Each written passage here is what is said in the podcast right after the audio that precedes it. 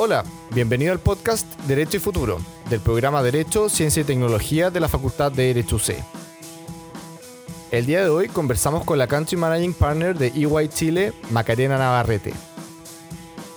Macarena es abogada de la Universidad de Chile. Además, es miembro del directorio de Invest Chile y de la AmCham Chile, en la que es chair del Comité de Inteligencia Artificial y Data.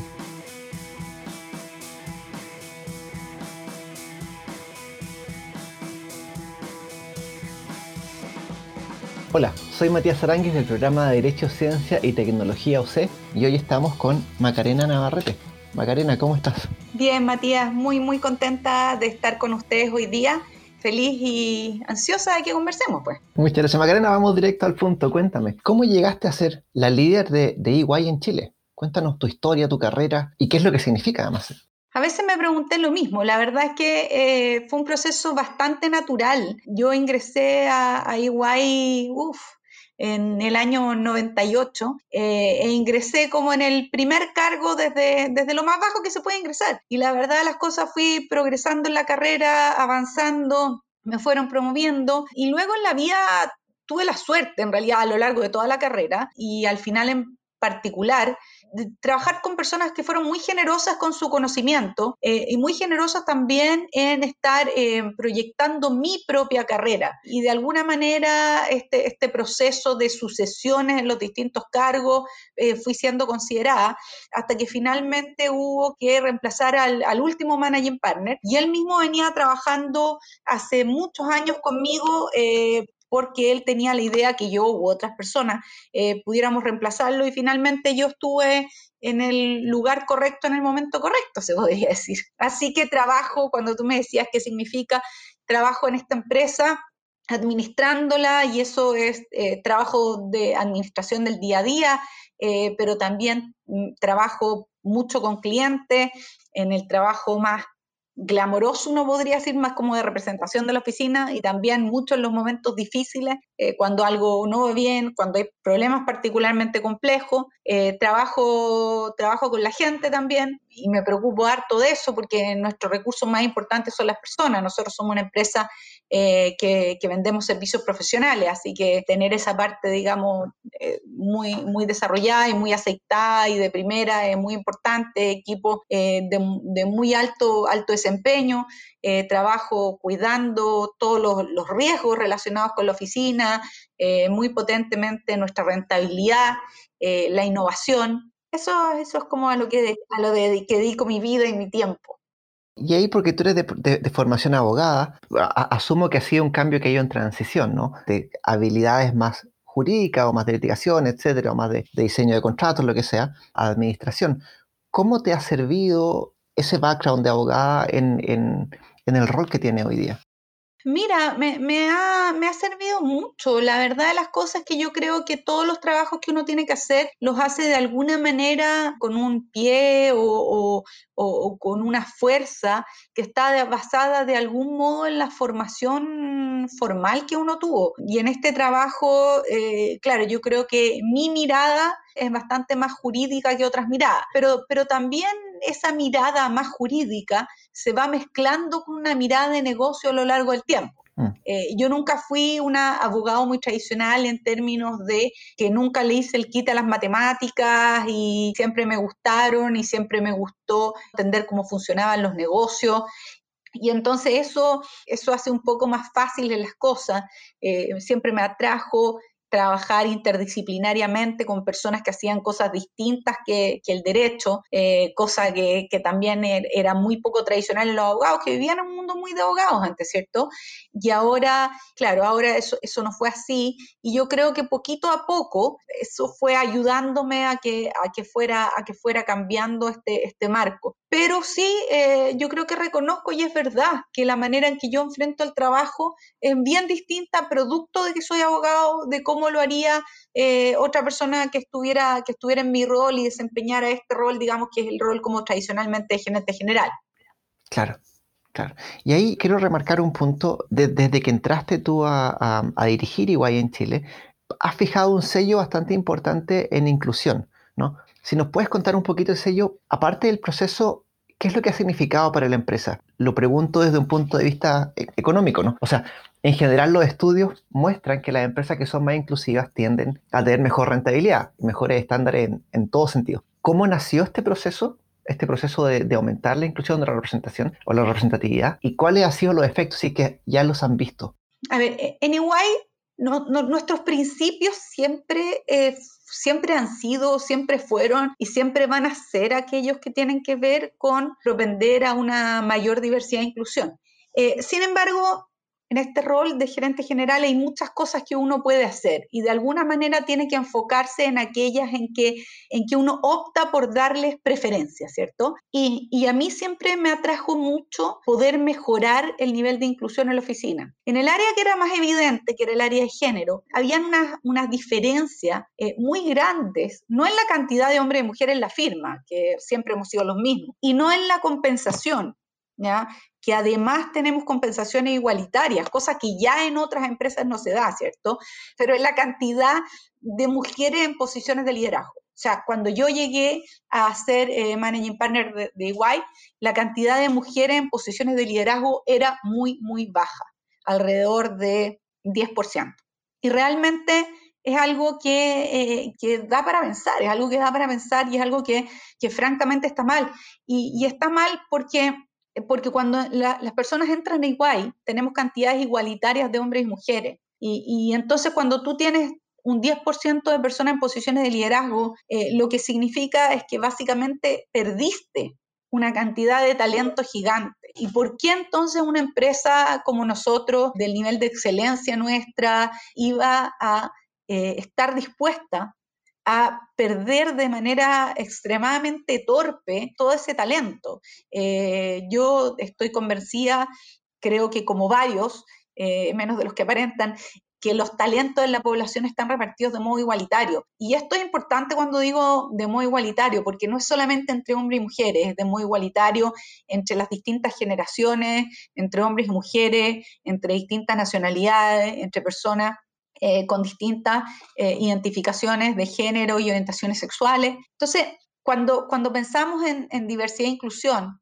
pensamos en aprovechar todos nuestros talentos. Y acá es importante que no es solamente la diversidad por la diversidad, sino también la inclusión, porque la, la diversidad produce sus frutos cuando existe inclusión, cuando las personas en definitiva se sienten acogidas, sienten que pueden ser ellos mismos eh, y, eso hace que eh, desplieguen toda su, habilidad. Y en definitiva fuimos, fuimos, fuimos progresando en, hoy día ya en materias de, diversidad de nacionalidades, eh, tenemos una cantidad de profesionales extranjeros en nuestra compañía mucho mayor que el estándar de extranjeros en Chile, que es lo que nosotros queríamos lograr. ya tenemos millennials que son socios de nuestra oficina. Eh, hoy día estaba felicitando a dos de ellos que acabamos de promover este año. Eh, todavía seguimos promoviendo la generación X para no para que crea que los discriminamos.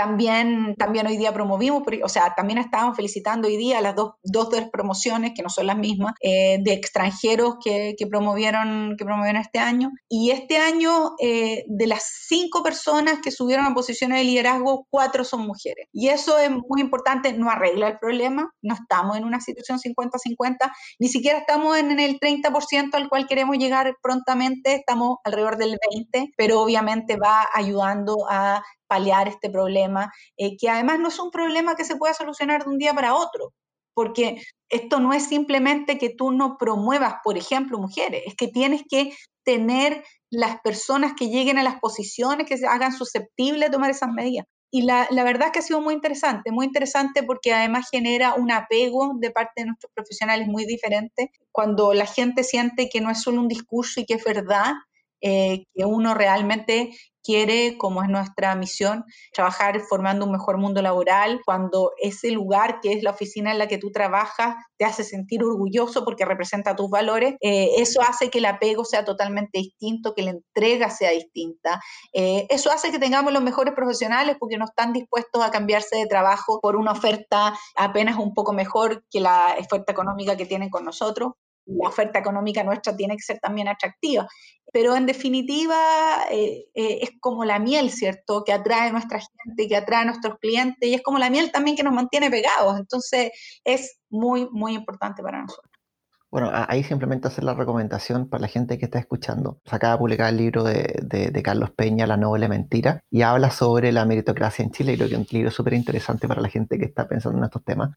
Simplemente felicitaciones por lo que están haciendo, creo que eh, marca tendencia y, esas tendencias me imagino que se van a ir imitando o deberían irse imitando por otras, por otras empresas. Entonces, Macarena, vamos al core de la conversación. Este es el último capítulo que, de, la serie con respecto a la nube, con respecto a la tecnología cloud nos interesa conversar contigo sobre el futuro del cloud, particularmente desde EY, ustedes prestan una gama muy grande de servicios, ¿no? Desde management, legales, qué sé yo. La pregunta es, ¿cómo ha cambiado para ustedes la forma de prestar servicios? No, no solamente, no es lo obvio, ¿no? No en prestar además servicios que tengan que ver con cloud o en asesorar, sino cómo ha cambiado para ustedes la prestación de servicios con la irrupción de, la nube.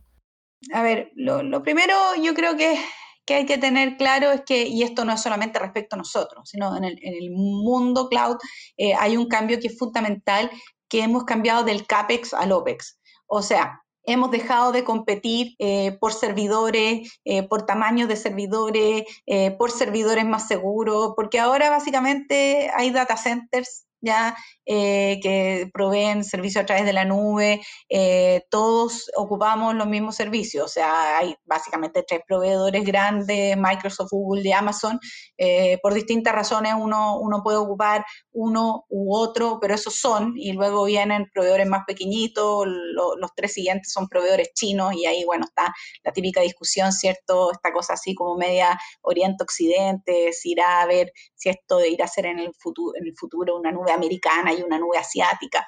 Entonces, lo primero es, ya nadie anda tratando de tener suficientes servidores para tener eh, almacenada su información, porque todo el mundo almacena ahí arriba o donde sea, o donde sea que esté. Entonces, ha dejado de ser importante qué tantos fondos puedes invertir tú en OPEX. Y eso es muy importante porque en definitiva hace mucho más democrático eh, el acceso a dar estos servicios hace mucho más eh, barato el, acceso de las startups. Eh, de alguna manera, los temas de hardware han dejado de, ser tema y entonces empieza a ser mucho más importante tener equipos de alta calidad. Cuando digo equipos, estoy hablando de equipos de personas, ¿cierto? No equipos físicos. Entonces, lo primero es cuando tú dices cómo han cambiado sus servicios. Bueno, ha cambiado en el sentido que ahora invertimos mucho más en gente que lo que invertimos en equipos. Y dado, y dado eso también, que invertimos en gente, eh, invertimos mucho más en la estructura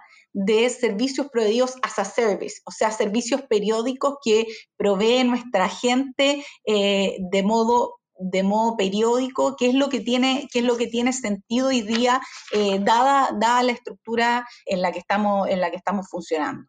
¿Ya? Ahora no es necesario eh, comprar nada si es que te ocurre, por ejemplo, que viene el Cyber Monday o el Black Friday, eh, no te pongas a comprar servidores para sostener todo lo que, toda la demanda que te va a llegar, porque todo eso es escalable a través de la nube y lo importante es que tengas que tengas tus equipos, eh, si se te, tus equipos humanos, si se te viene encima, eh, y ellos, los equipos humanos son los importantes, eh, si se te viene encima la pandemia, no te preocupes si tienes que volverte así de un día para otro digital, porque el servicio va a ser capaz de soportar eso. Lo que la pregunta es, ¿tu gente va a ser capaz de soportarlo? Y en ese sentido, cuando nosotros pensamos en el mundo de ahora, en el mundo del, cloud nuevo, pensamos en una transformación digital que es mucho más humana, porque la transformación digital eh, de equipos la hacen solo tres o seis, ¿ya? Que son los proveedores de la nube. El resto,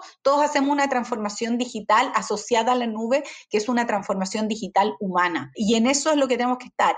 Eh, el mundo eh, se ha transformado en un mundo mucho más innovador, porque podemos avanzar mucho más rápido, eh, se ha transformado en un mundo en que, pese a que las cosas que se han visto estos días, ¿cierto? Porque, porque uno ve, ve y escucha de que hay grandes ataques de ciberseguridad eh, en el mundo todo el tiempo, así todo, estamos mucho menos vulnerables porque los niveles de resiliencia de estos tres proveedores eh, son gigantes eh, y las vulnerabilidades se van, se van corrigiendo rápidamente. Entonces, te diría que eso es lo principal, que hemos cambiado eh, del CAPEX al OPEX, que la gente es lo que se ha vuelto más importante, que la transformación digital ha dejado de ser una transformación de equipo y ha pasado a, a ser una transformación de personas. Bueno, eso cierto en el mundo que lo permite, porque también en nuestra realidad chilensis paralela tenemos leyes, por ejemplo, como la que salió ahora, que prohibían que, prohíben que los notarios eh, usen servicios digitales para autentificar firmas, y ahí uno ya como que se enreda un poco y dice, ¿qué es esto? Eh, pero, pero bueno, estamos ahí Ahí es, interesante porque efectivamente tocaste un punto clave que, permite la nube, ¿no? Que se reduce la, inversión, la inversión de, de, capital en maquinaria, etcétera, porque es bastante más barato, pero se genera una barrera si es que las personas tienen las competencias suficientes para poder moverse en este mundo. Por eso más es clave, como dices tú, eh, que sean las personas las, que, vayan cambiando. Y algo que ha sido clave, me parece, porque nombraste el tema de la startup, es que la competencia deja de ser por la cancha y pasa a ser en la cancha, ¿no? O sea, eh, usando este típico como antigua forma de enseñar eh, libre competencia, la pelea es en la cancha porque han bajado los costos tremendamente. Pero de nuevo, salió hace, hace poco un, informe de IBM em, que decían que en Estados Unidos que menos del 50% de las empresas habían tenido directrices o guías de cómo trabajar desde la casa. ¿no? Y eso ha generado un aumento en los riesgos de ciberataques importantes. Asumo que en Chile las cifras deben ser un poco más altas que eso. ¿no? Eh, asumo que un poco más del 50% de las empresas han sido. Ya que tocaste el tema, ¿cómo ha sido el proceso dentro de EY? El proceso dentro de Iguay fue un poco más eh, feliz, dado que nosotros estábamos trabajando hace muchos años sobre estructuras de este tipo. O sea, nosotros habíamos eh, hecho un proceso en nuestros servicios tradicionales de salir del papel y entrar en la digitalización mucho, mucho antes de la, de la pandemia. Entonces, no somos de esas empresas que eran, digamos, de lápiz y papel y de repente se tuvieron que, transformar en de computador, digamos. Eh, nosotros habíamos hecho el proceso digital hace mucho tiempo y habíamos hecho además el proceso de trabajo remoto hace mucho. Entonces, de hecho, cuando vino el, home office masivo, para nosotros no, eh, la verdad, las cosas tecnológicamente no significó ningún esfuerzo. Eh, desde la perspectiva cultural, eh, la gente que trabaja con nosotros ya sabía cómo trabajar en, home office. por cierto que existen otros, otras fuentes de estrés y de ansiedad, o sea, cuando la economía está como está, cuando hay una enfermedad mortal que aún hoy es la principal causa de muerte de gente en el país, cuando cuando la familia está desorganizada porque tu pareja está trabajando en la casa, si es que tienes una pareja, si es que tienes hijos, tus hijos también están, están estudiando ahí, si es que son chicos y a veces no tan chicos, tienes que ayudarlos a estudiar. Entonces genera otro estrés de, de otra forma, eh, pero, pero en, volverse, digamos, volverse digitales, volverse trabajadores de home office, volverse teletrabajadores, en eso nosotros no tuvimos gran, eh, gran tema. Así todo, estuvimos constantemente mandando instrucciones eh, de, cómo, de cómo teletrabajar. Tenemos sesiones de meditación periódicamente. Tuvimos eh, un periodo de apoyo psicológico para, para nuestra gente y, sesiones eh, colectivas psicológicas, cuestión que también tuvimos en octubre pasado cuando, cuando tuvimos estos temas. Nosotros somos 1.500 personas. Nadie trabaja en una oficina de 1.500 personas, porque conocer 1.500 personas es, es, ilusorio, digamos. Uno siempre la oficina puede tener 1.500 personas, pero tú trabajas en un núcleo más pequeño, siempre es así. Y es por eso que tenemos familias, las que le llamamos familia, y tú perteneces a una familia, y las familias se juntan periódicamente y hacen, y hacen reuniones que son entre sociales, de chequeo, de apoyo. Tenemos trabajo eh, bastante en ese sentido. Tenemos una cantidad de entrenamiento gigante y la parte de seguridad eh, es muy grande. Entonces, eh, tenemos mucha seguridad en nuestros equipos. a nadie se le comillas, olvida eh, actualizar los programas porque esto ocurre eh, si lo quieres voluntariamente y si no lo quieres involuntariamente de todas maneras. Nuestro, nuestros sistemas nos entrenan constantemente en qué es seguro y qué no es seguro, en el manejo de nuestros teléfonos que están asociados a la oficina y se conectan a la oficina, eh, y en el, bueno, el dispositivo móvil en general, ¿cierto? Y también en el, en el manejo de, nuestro, de nuestros sistemas computacionales. Eh, tenemos registro, tenemos controles, tenemos delatores al interior de nuestros equipos. Entonces, la verdad de las cosas es que en términos de seguridad estamos, estamos bastante seguros y además tenemos, tenemos profesionales dedicados al área, al área de ciberseguridad en particular. Eh, pero sí vemos eh, este tema serio en nuestros clientes.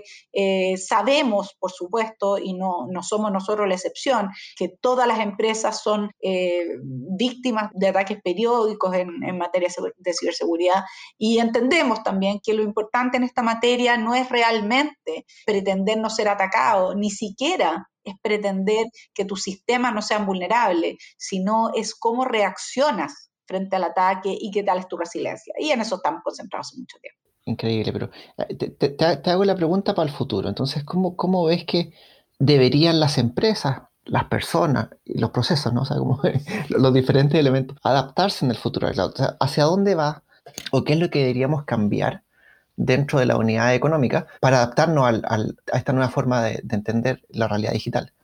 A ver, lo, primero es que hay cosas que van a cambiar y que no sabemos cómo van a cambiar. Lo que te decía es, eh, hay tres proveedores occidentales de cloud eh, pero estos están creciendo a dos dígitos, que uno pensaría fantástico. Bueno, los proveedores eh, orientales de cloud, los asiáticos, están creciendo a tres dígitos. Los tres primeros son occidentales, son Microsoft, Google, Amazon. Los tres que vienen son asiáticos y crecen a tres dígitos. Entonces, se ve que van a alcanzar estos de dos dígitos, ¿cierto? ¿Y en qué momento se va a producir eso y si va a producir una unificación de la nube o si se va a mantener en dos grandes bloques tipo Guerra Fría, digamos, algo que está por verse y cómo uno se va a manejar frente a eso? En algún momento, como te digo, existe esta, esta idea muy clara para algunos de que va a haber una nube, una nube americana y una, eh, y una nube.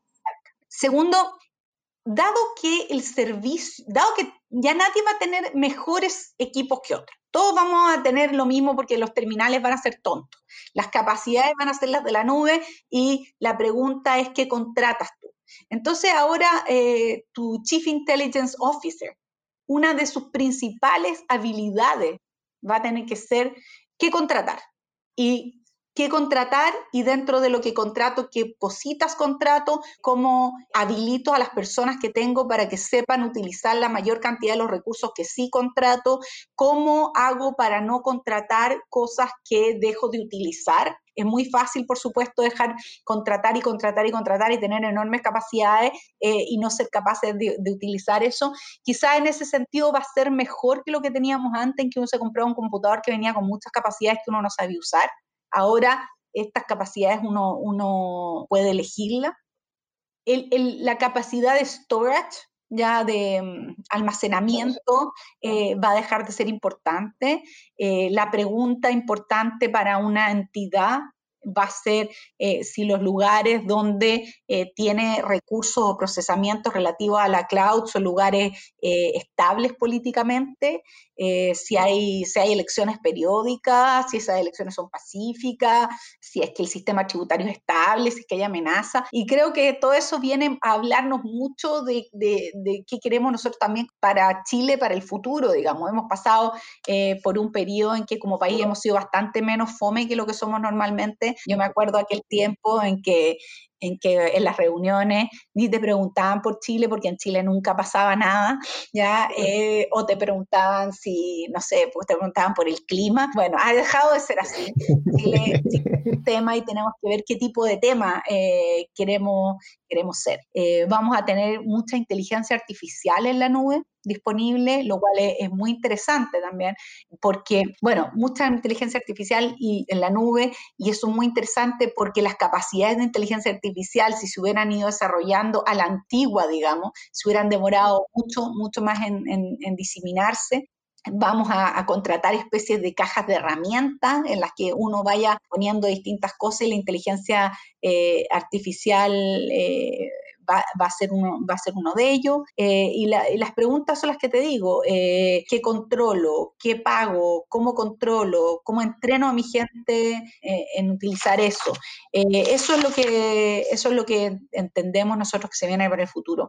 Mucha innovación, mucha escalabilidad, eh, mucha resiliencia y las empresas van a proveer lo duro y nosotros lo blando. Y eso es muy interesante también, porque en este mundo teórico en que se habla... Eh, esta idea de que el RPA va a reemplazar a todas las personas, ¿cierto?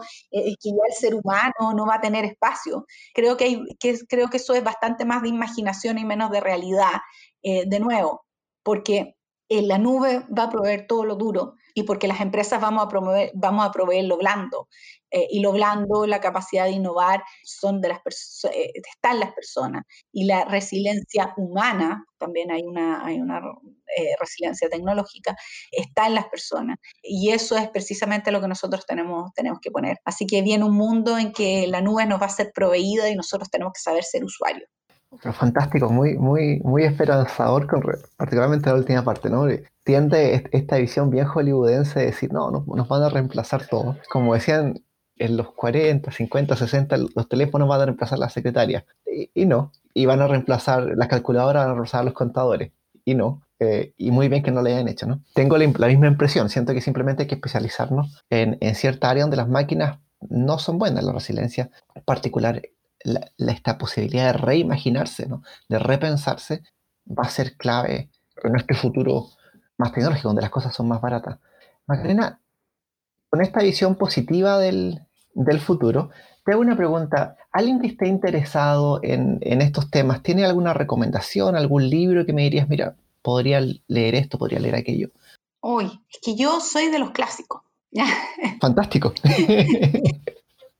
Yo soy de los clásicos, yo creo, eh, yo creo en los clásicos, creo que los libros nuevos con el conocimiento moderno eh, van, pasando, van pasando demasiado rápido, creo que nada, nada que leas va a estar al día cuando lo leas, entre el tiempo que se demoraron en escribirlo y producirlo, eso ya, ya se quedó atrás. Especialmente en academia, en academia pasa mucho, ¿no? Cuando uno manda un paper se demora dos años en que lo publiquen y ya pasó la vieja.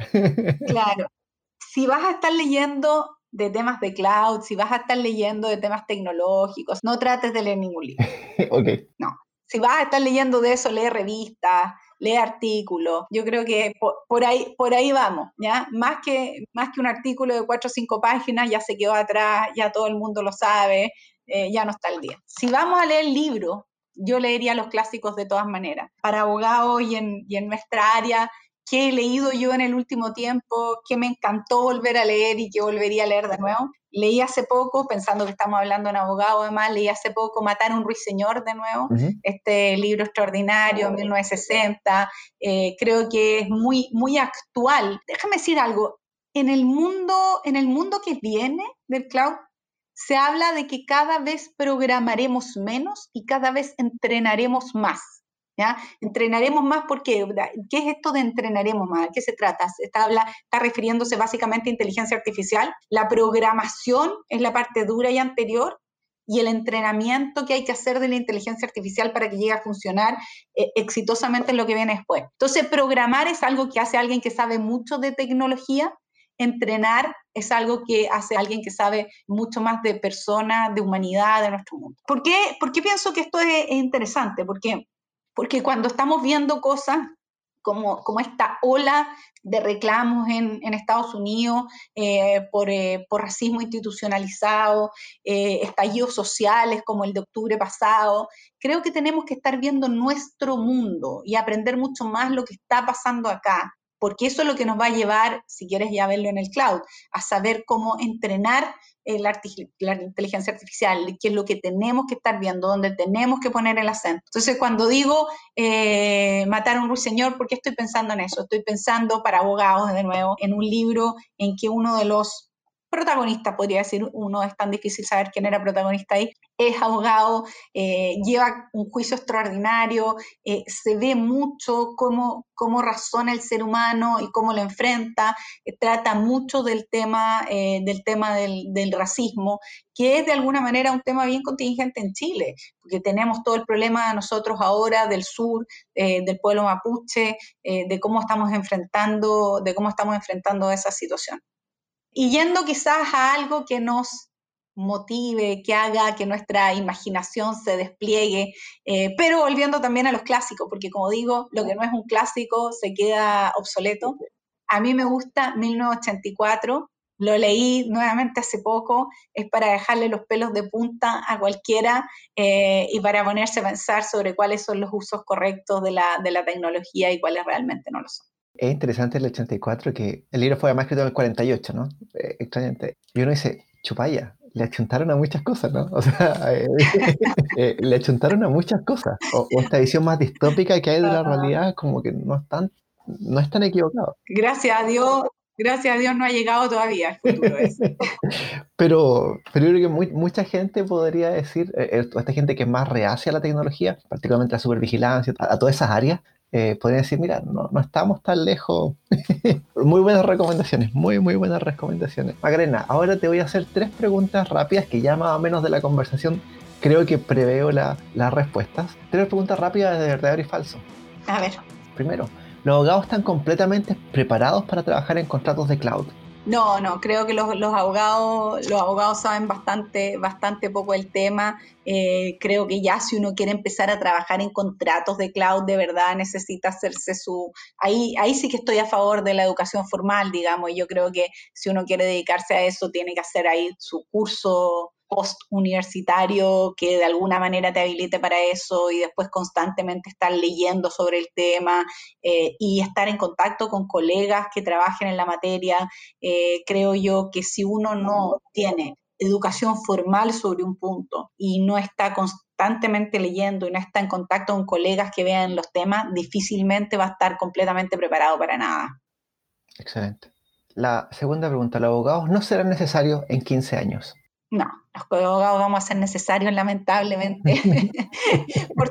por, toda la vida somos, somos, una, somos como una, una plaga necesaria, un mal necesario. los abogados vamos, vamos a ser necesarios. Eh, la pregunta es cómo vamos a ser necesarios, de qué modo vamos a hacer el trabajo, mm. eh, pero yo creo que la regulación del mundo, el conflicto en, el mundo, la organización del mundo sin duda va a requerir eh, profesionales eh, de las ciencias sociales. Eh, y los abogados somos, yo creo, profesionales en general, bastante excepcionales en, esas materias y, creo que creo que son unas ciencias sociales muy, muy, aplicadas y muy, muy, muy aplicadas a la organización a la regulación del conflicto, a la regulación sin el conflicto, la política tan menoscabada últimamente, creo yo que va a ser eh, crecientemente más importante. Nos falta buena calidad de política en el país. Ojalá tuviéramos colegas que se dediquen eh, más, más y más seriamente a la política. Eh, la organización del Estado requiere buenos abogados que estén ahí. Eh, creo yo que haremos falta y haremos falta bastante. Nos da muchas esperanzas. y la última pregunta, ¿los abogados deberían aprender a programar dentro de los próximos 10 años? Sin duda que no.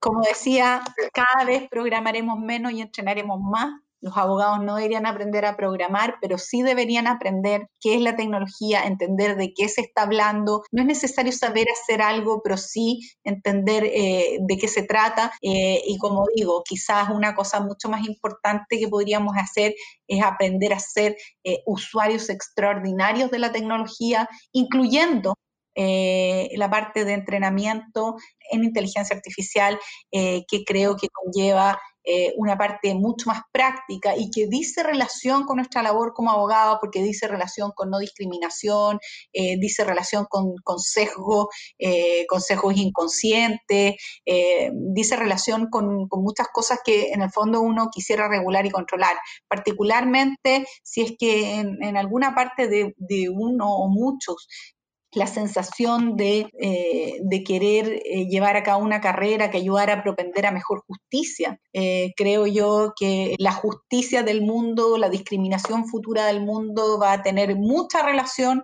con cómo en definitiva termine entregándose la inteligencia artificial. Así que programar menos, entrenar más.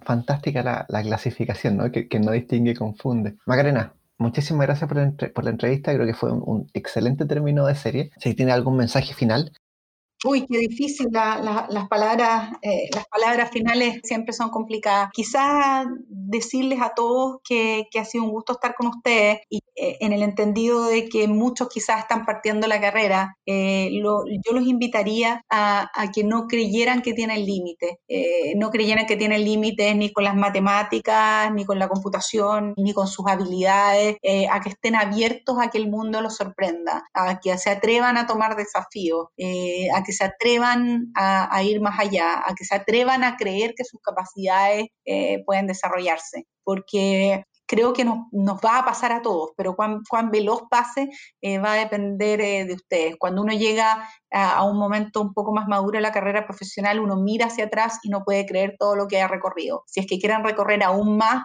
crean desde el comienzo que pueden y así recorren este camino que igual van a recorrer, pero lo recorren sin el freno de mano y ojalá con el acelerador apretado hasta algún punto razonable, porque también ir a velocidades extremas puede ser muy peligroso. Macarena, muchísimas, muchísimas gracias. Y vamos a poner el, link de las recomendadas, dos recomendaciones del libro en las notas del podcast y reconocer el trabajo de los que llamamos los héroes del back office, los Sebastianes, Sebastián Dueño, Sebastián Arato, nuestra nueva ayudante Antonia Ovalle, que se incorpora hoy día al equipo. Muchas gracias a ti, Matías, a los Sebastianes y Antonia. Entonces, disfruten el podcast. Espero que podamos estar hablando en algún momento luego. Muchas gracias. Que tengan un muy buen, muy buen día.